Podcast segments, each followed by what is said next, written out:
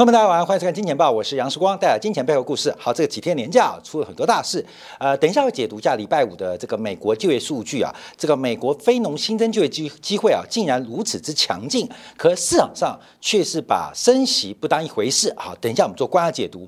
那另外一个大事啊，就是本世纪以来最大的中东冲突啊，这个巴以冲突也叫以巴冲突啊，我们等一下来做个说明跟观察啊。其实事实上，呃，我们的标题提到这个美元再现空头陷阱，美元的地位为什么如此强大？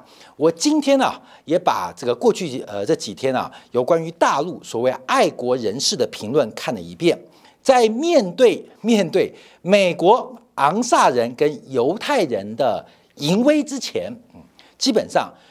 这些所谓的爱国大 V 啊，三观尽抛啊，三观尽抛，把以巴冲突啊或巴以冲突当作是呃有宗教复杂的矛盾啊，有历史的背景跟历史的包袱啊，并没有人敢针对不管是世界观、价值观、人生观，呃，做是非的判断啊，因为大家都知道，哎，我也是一样哦，因为我们都知道这个全球的媒体舆论，甚至政经啊、政治跟经结构都在。犹太人手上，所以我们就乖乖的臣服于美元的霸权地位。下次你再敢挑战美元霸权，你听到这种讲法，你先看看这些所谓美元霸权末日论人怎么去评论以巴问题。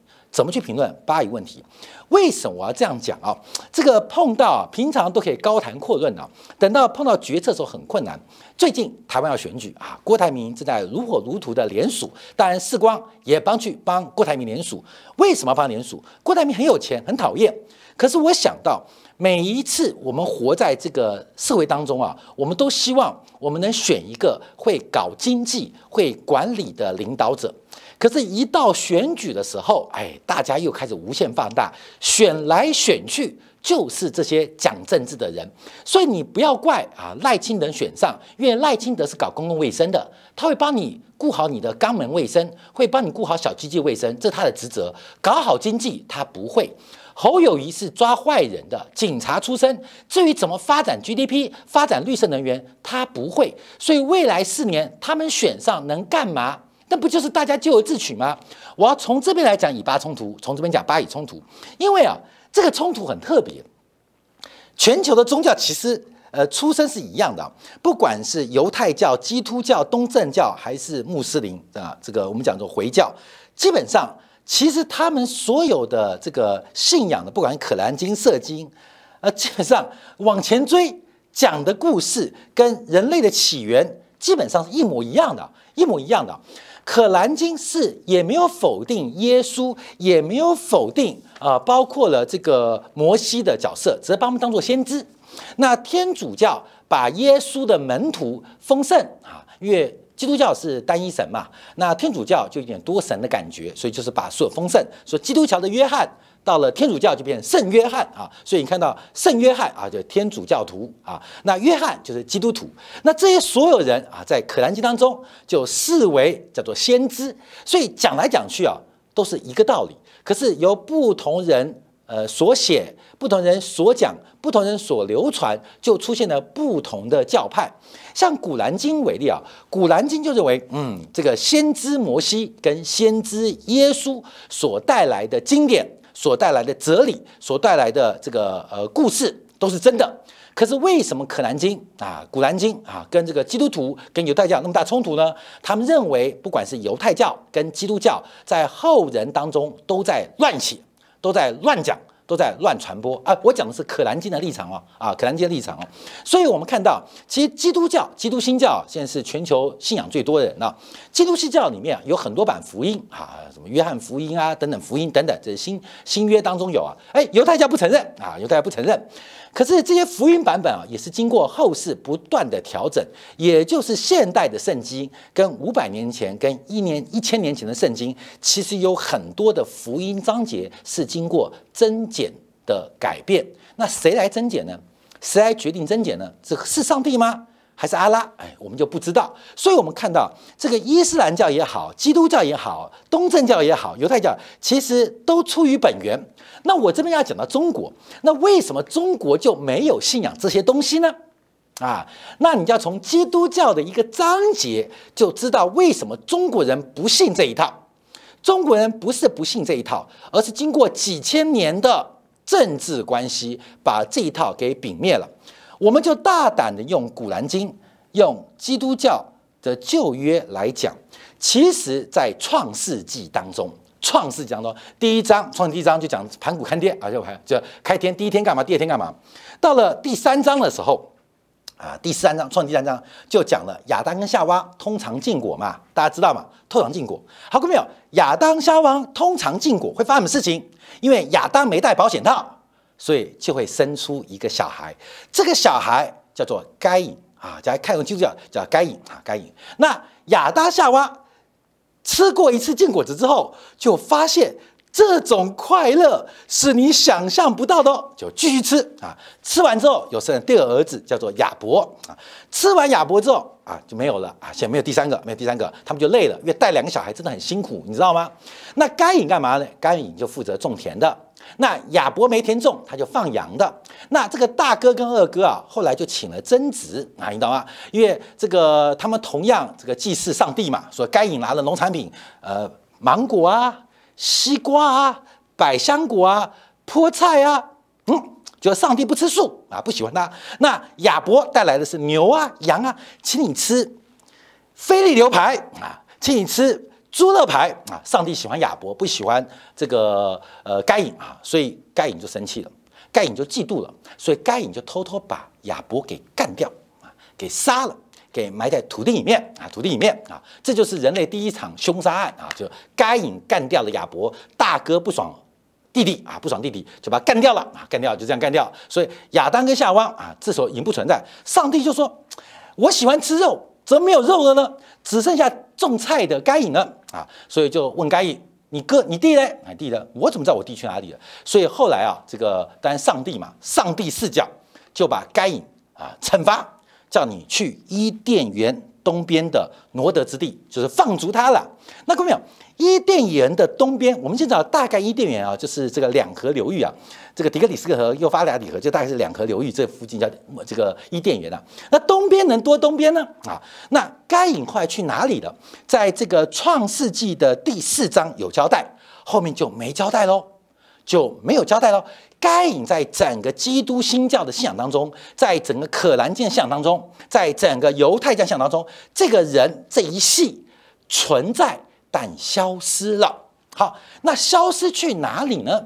因为该隐走的时候，哎，我在讲，就是呃，这个上帝啊，耶和华跟他讲，呃，因为要惩罚你啊，这个杀汉手足，你种的地将不再为你效力啊，不再为你效力。哇，代表该隐很苦哦，种田种不出东西来，非常非常辛苦啊。你种的地，而这个地不再为你效力啊。关美，你知道这样人去啊，这就可能是中华民族，假如按照西方逻辑来讲，我们中国人可能就是该隐的后代。为什么？因为中国的象形字不是讲男人吗？就是田跟利的关系，田跟利的关系就是田啊，从这个从田里面得到田利来做生产啊，所以男啊就是田利的关系叫男，所以这就很符合该隐的诅咒跟该隐的故事。好，那该隐后面就继续生生生生生生生生，创世第四就没讲了。好，那后来后面的旧约讲什么了？因为该隐。被放逐了，亚伯被该隐干掉了，所以亚当跟夏娃又想到人间最快的事情，就生了他老三，叫做赛特。好，整个创世纪之后，关面你看过旧约啊，就是赛特的儿子，赛特的儿子的儿子，赛特的儿子的儿子儿子，叫这个故事。所以啊，这个古兰经啊，就认为基督徒或犹太教啊，犹太徒他们写的圣经或犹太的这个圣经啊，基本上是人为篡改的啊。关没有？打起来了。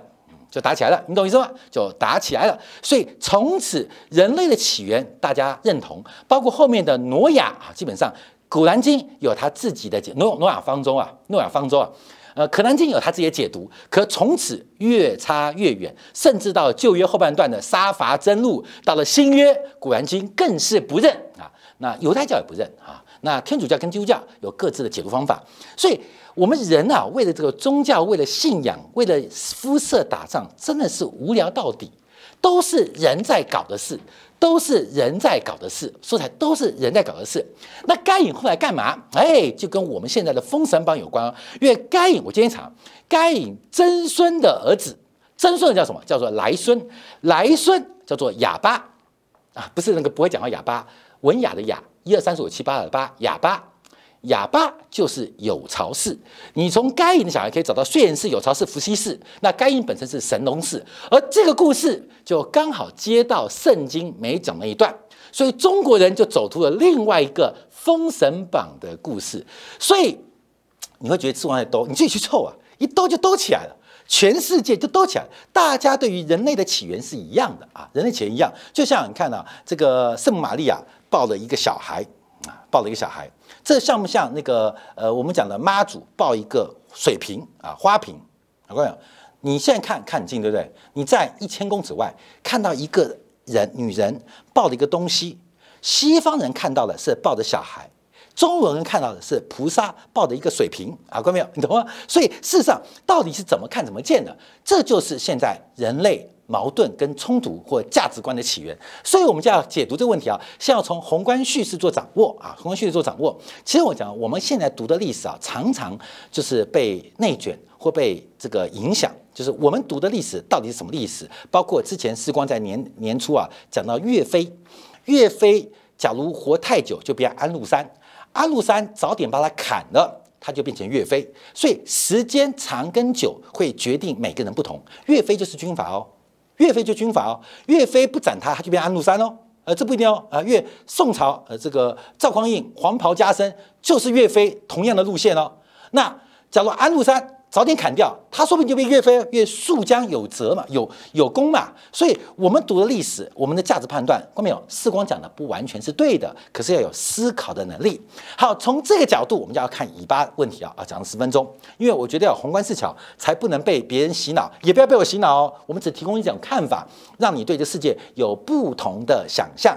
有不同的看见，有不同的认识。当然，你有你的信仰，我们也尊重。但基本上就是有不同的想法，不断的来回进行辩证，来试图知道事情的真相。好，这场加萨的这个冲突啊，基本上我们讲这是全世界最大的开放监狱。那这个监狱暴动，这史上最大的监狱暴动，怎么说呢？啊，大家新闻都已经看到，主要是这个哈马斯，就是加萨的实质领导呃集团呐啊，叫政党哈马斯党好的。叫做恐怖组织啊！我刚跟我们几个助人聊天啊，中国也有恐怖组织哦。你知道谁吗？中国恐怖组织的首领叫做荆轲啊，就是刺秦王的那一位，叫做荆轲。荆轲也是恐怖分子哦。假如他有手上核子弹，他有 AK 四十七，他有火箭筒，他今天刺秦王的就不用匕首。啊，另外还有什么豫让啊？豫亮啊，基本上为了这个呃继国啊，他们的呃老板啊被出卖啊，所以也报仇。所以中国有恐怖分子哦啊，这个《刺客列传》里面每一个都是恐怖分子，每一个都用现代标准。《刺客列传》每一位英雄，每一位可歌可泣的故事，其实都是恐怖主义啊！大家知道，都是恐怖主义哦。所以历史你要懂不同角看。那这是叫做阿克萨洪水行动。那哈马斯酝酿这个呃这个呃造反啊，或酝酿这个呃恐怖攻击有两年之久。那为什么叫阿卡阿克萨洪水啊？这阿克萨洪水基本上就是诺亚方舟即将。大爆发，洪水大爆发，所以从《可兰经》啊，我们今天呃，小编也提出啊，你要在我的看顾和我的启示下建造一艘方舟，不要再为那些有罪的人向我说话求情了，因为他们就要被洪水淹死了。我们引用这一段，并不是用圣经诺亚发中那一段，而是用《可兰经》的这个文章，你会发现，哎，好像一模一样。当然一样啊，越前面的越一样，到后面就分家了嘛。看到没有？就像你今天姓杨，你姓陈，你姓林。可是路上会碰到姓陈的，啊你们可能五百年前是一家，五千年前更是一家，可是到后面就分支了嘛。所以《可兰经》里面也有讲诺亚方舟要来惩罚那些有罪的人。对于哈马斯来讲，对于巴勒斯坦主观来讲，那今天占领这块地的地方就是有罪之人。所以在十月七号，哈马斯发动了一场史上最意外的大突袭，而且石器时代的。军事组织竟然打败了电子时代的以色列国防军，进行突袭成功，包括那些电子帷幕在这个挖土机面前完全是废物跟废铁，那也产生了非常大以色列的难民跟伤害，这当然是一个悲剧啊。那当然以色列的报复也非常大，但这场阿克萨洪水行动，我们跟他凸显了，呃，五百年前犹太人被欺负，五百年后巴勒斯坦人被欺负。阿拉伯人去欺负，五百年后我们会再读这段历史啊，基本上又是欺负来欺负去，到底谁是对谁是错，其实都是顶层这些政客的问题。那为什么是顶层政客问题？因为底层的选民就是犯贱了。后面有等到明年啊啊，明年为什么要替郭台铭联署？明年只要谁骂政治，我就骂谁。哎，都在乱搞贪污腐败，不好好搞经济。请问你的票是投给搞经济的人吗？每一次到关键选择，你要当巴勒斯坦人，你选择出来的首领不就给你搞暴动了吗？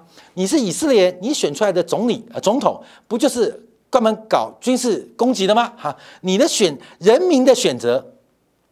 四年有三年八个月是正常的，最后关键的时候没有一个人是正常的，这没有办法，这阶级就自然产生了。所以，我们从这个角度跟大家做一个分享。好，影响多大？因为我们看到现在以色列的这个手段也是非常霹雳啊，基本上就是断水、断电、断粮、断油、断网络跟电信基础设施所有的公共服务啊。他这个动作代表这个呃加沙走廊本来就是个监狱嘛啊，所以他拔插头。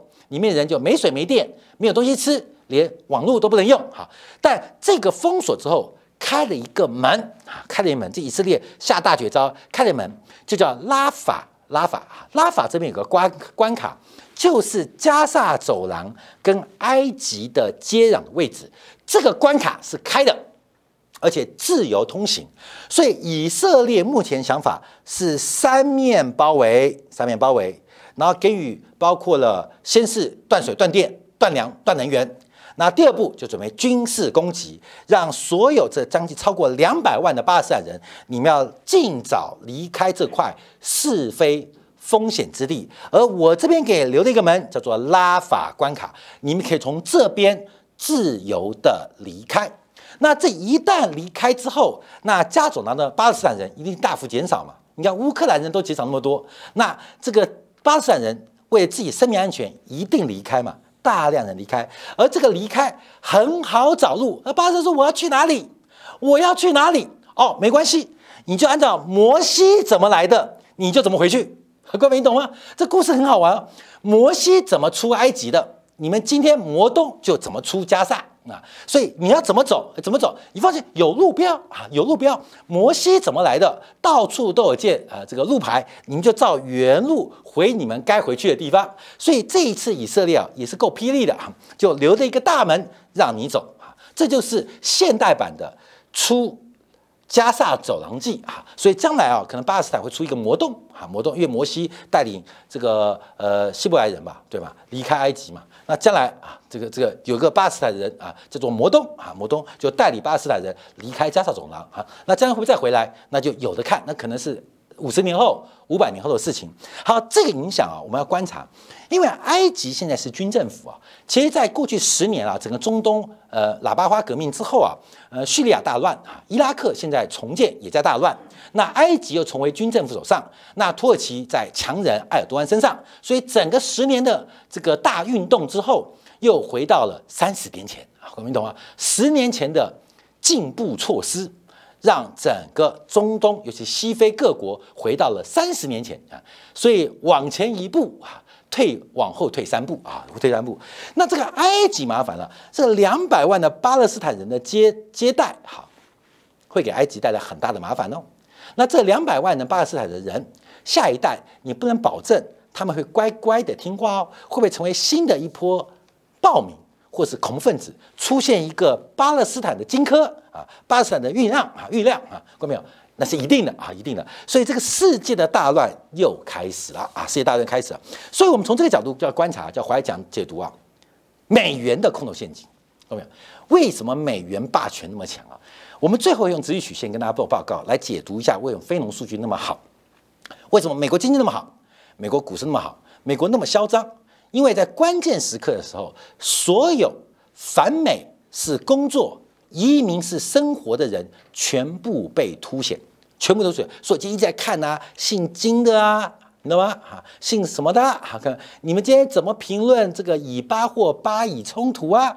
这时候全部没有三观哦，也没有价值观，也没有自己的人生观，全部都归咎于宗教的原因、历史的包袱。哎，这时候就宗教原因、历史包袱来了，就来了啊！至于什么这种啊万恶的美帝呀？万恶的什么人呢？啊，不敢讲了啊，不敢讲了，看到没有？又不敢得罪这个掌控世界的权柄，所以我们说在很搞笑，你知道吗？所以不要再挑战美元霸权。世光是非常反美的，可是我们做财经节目，我们就要知道这个现实：美元霸权不是你能挑战就能挑战的。我最近讲这个话，因为我一直跟大家讲，过去三年我们最看好美元的发展。今天我们跟大家讲美债，因为枪声一响，美债暴涨。美债暴涨，不是说美债要破产了吗？美国赤字高足，美国的利息无以为继。可是我跟你讲，一打仗，美债第一个涨，美债第一个涨。好，我们一起来看看美国经济数据啊。在讲美债之前，我们先看美国公布的最新九月份的就业数据，强到歪掉。这个礼拜五大家看到，礼拜五公布的数据啊，九月份的非农新增就业机会，这个就业机会啊是供需产生的结果。那当然是要有这种需求，这主要偏向需求面，劳动市场的需求面啊。过去我们几次在讲这个失业率、劳动市场的时候，我们都讲了供给面。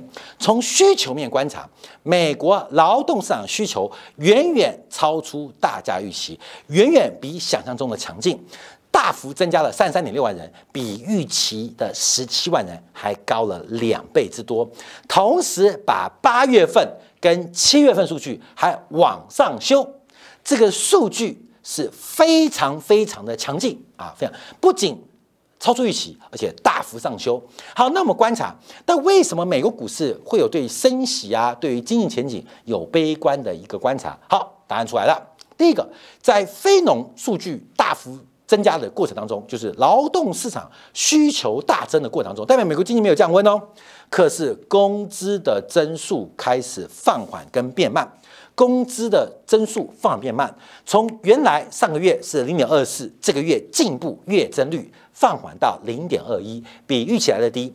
从工资的年增率观察，也创下了二零二一年六月份以来最小的涨幅，也就是劳动市场强劲的需求，可是并没有在工资上做出反应，并没有在工资上做出突破。所以，也就是当美国经济复苏的过程当中，劳动阶级并没有享受到巨大的果实。那果实被谁拿走了？当然就是聘用劳工的资本家嘛。所以，股市为什么大涨？第一个数据，工资的增速并没有像劳动数量那么恐怖。第二个。看工时啊，这我们提到工时，这个目前美国的劳工劳动者并没有来到充分啊这个产能利用率满载的。现在这个工时啊是过去我们看连续大概已经十九个月是维持相对低档，这个工时再降。就会有裁员的问题啊，裁员问题，所以现在就吊着劳工啊，吊着劳工。所以虽然就业大增，可是工时工资都没有突破增加，而这个是我们提到过去劳动市场的领先指标啊，这是非常特别的事情哦。所以现在劳动者再度出现被迫剥削的风险。好，那么观察，那市场怎么解读呢？市场就解读，嗯，十一月不升息。啊，十月不升息，世光跟他讲吧。十一月，我觉得升息几率仍然不低哦，仍然不低哦。为什么啊？为什么？我们先看一下，在劳动数据公布之前后啊，几个几个变化。第一，我们看到像这个达拉斯分行提到了啊，观众要注意哦，较高的美债值利率，较就最近美债利率不大谈吗？可能意味着加息需求降低。十月十号，卡斯卡利啊，明尼阿布里斯分行主席啊，他提到较长期的。国债殖利率上升，有可能意味着美联储不需要进一步大幅加息。到了杰弗逊啊，副主席提到了会留意殖利率上升所带来的紧缩效应啊，就是最近殖利率大幅走高，这个对于整个金融的情况，可能从原来相对宽松进入了相对紧缩。可是美国啊，美国还有犹太人。把美债利率垂了下去。我这边看数据啊，从上礼拜四，美国十年期国债的殖利率大概是四点八八吧，四点八八、四点八七。到了今天最新变成四点五五，也就是美国国债以十年期为观察，回到大概一个月前啊，所以他们都呆掉了。嗯，我们讲出去的话，按照讲稿、讲稿、讲稿编好之后，结果国防部不讲武德，没通知，所以现在国债利率全部打回之前的起涨点啊，国债利率哦，所以他们以上的讲话。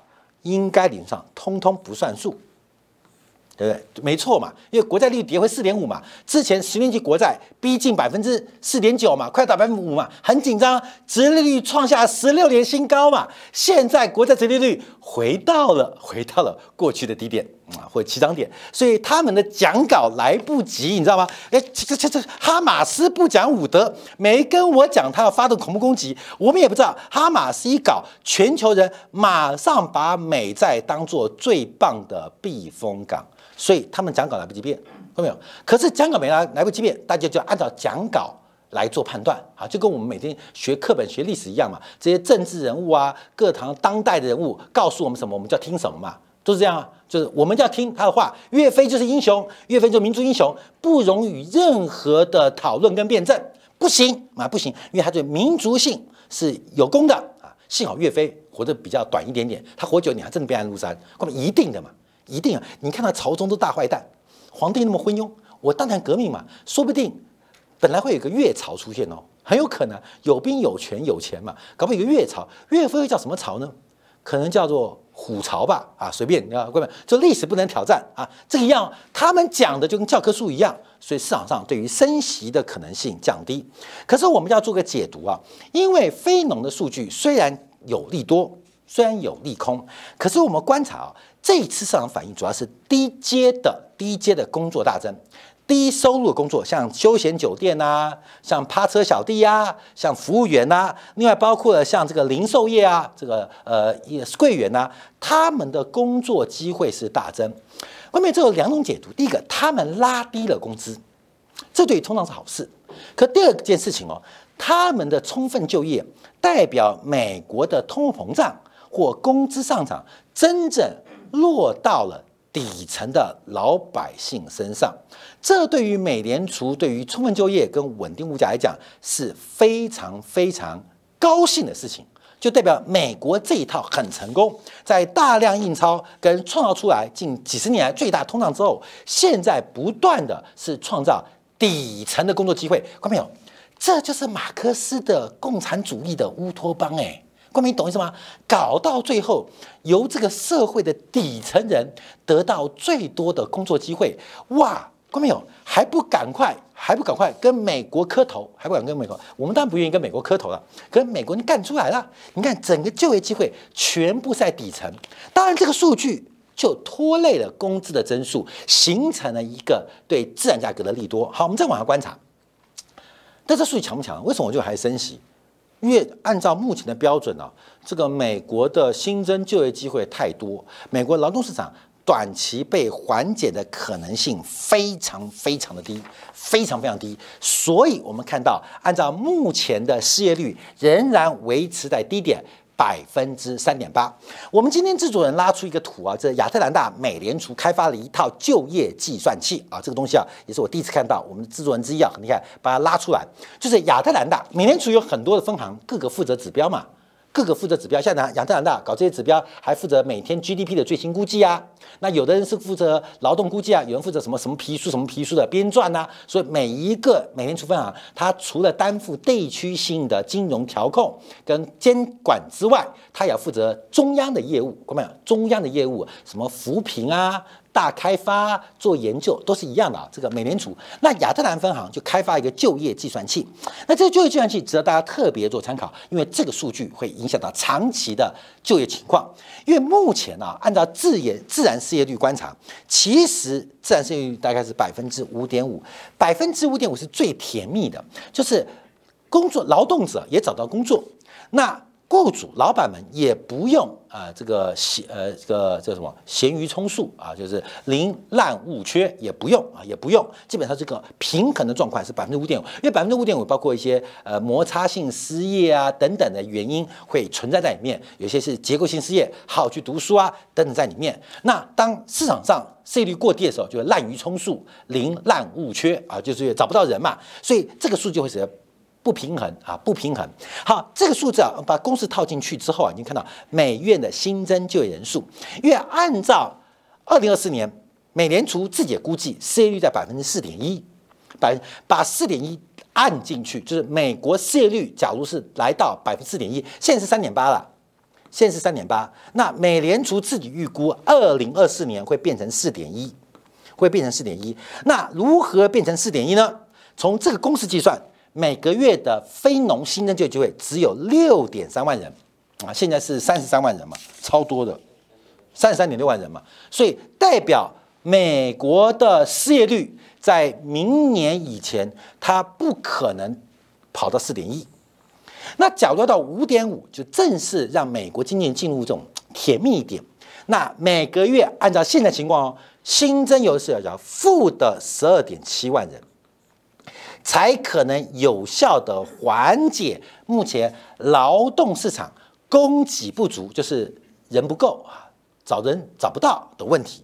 所以从这几个数观察，美国的失业率基本上非常非常，呃，这个叫做固化，代表美国的物价要平息的可能性很低。